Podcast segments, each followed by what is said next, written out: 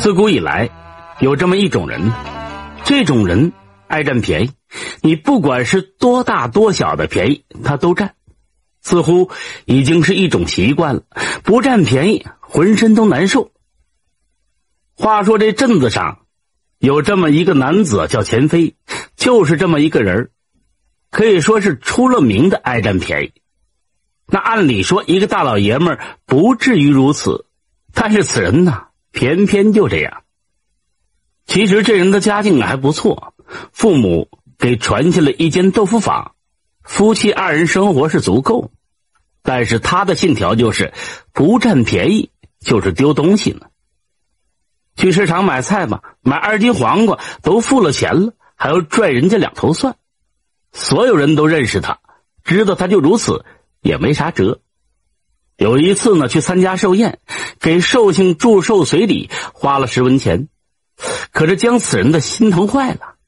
轮到这复习吃饭的时候呢，不管是爱吃还是不爱吃，一个劲儿的往那嘴里就塞。平时不喝酒，这时也开始猛喝，认为呀不能吃亏。最后他呢回到家之后，直接就去了医馆，因为吃撑了。这样的情况。不胜枚举，所以此人才会如此的出名。早起连早饭都没吃，这钱飞便告别了妻子啊，向城里走去。因为城里的一位亲戚孩子过满月，在今天特意设宴款待众人。这小镇呢，离城里的确是有些远，足足三十多里地。本想搭个车，但是凡是熟人看到他，根本就不搭理他。至于陌生人呢，也没有人愿意。如此，这三十多里地足足走了近乎两个时辰。到了之后呢，倒是赶上午饭，累得够呛的钱飞本打算猛吃一顿，但是看到了酒席，这眼中就有着计较。这亲戚安排的酒席还是不错的，足足有三个肉菜，量也不小，旁边放着馒头和米饭。不过这钱飞可不傻，他自己过来赴宴。那就得猛吃，否则就亏本了。多吃一口菜，少吃点主食，这就是他的想法。第一筷子夹了一口肉，结果这一口肉下去，钱飞皱起了眉头，差点吐了，因为也太咸了。看了旁的也是如此，心中明白了，这是主家啊也挺抠门，怕这肉不够，特意就多放了一些盐。这在民间呐，还真有人这么做。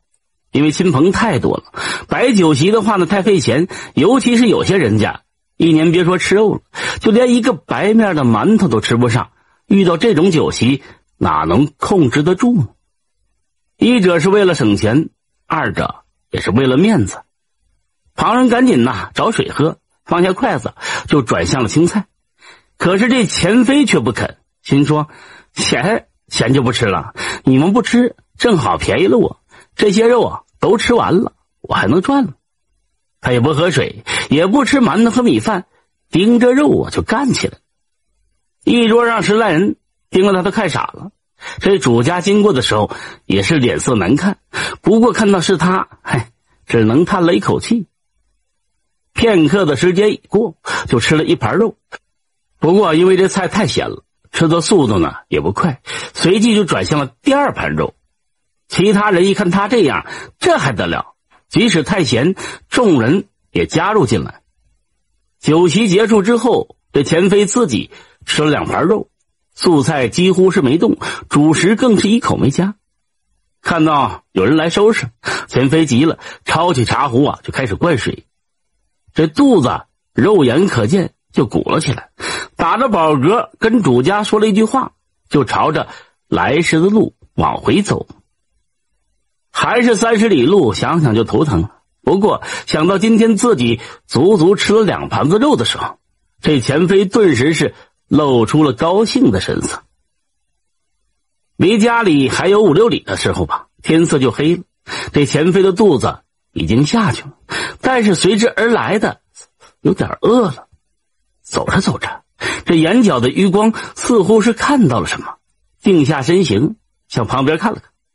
这有一座新坟，应该是有人刚刚祭拜的样子。摆放着三个馒头，还有一碗水酒。见此，这钱飞眼中冒出了光芒，迈步就走了过去，左右看了看，发现真没人，顺手就拿起一个馒头。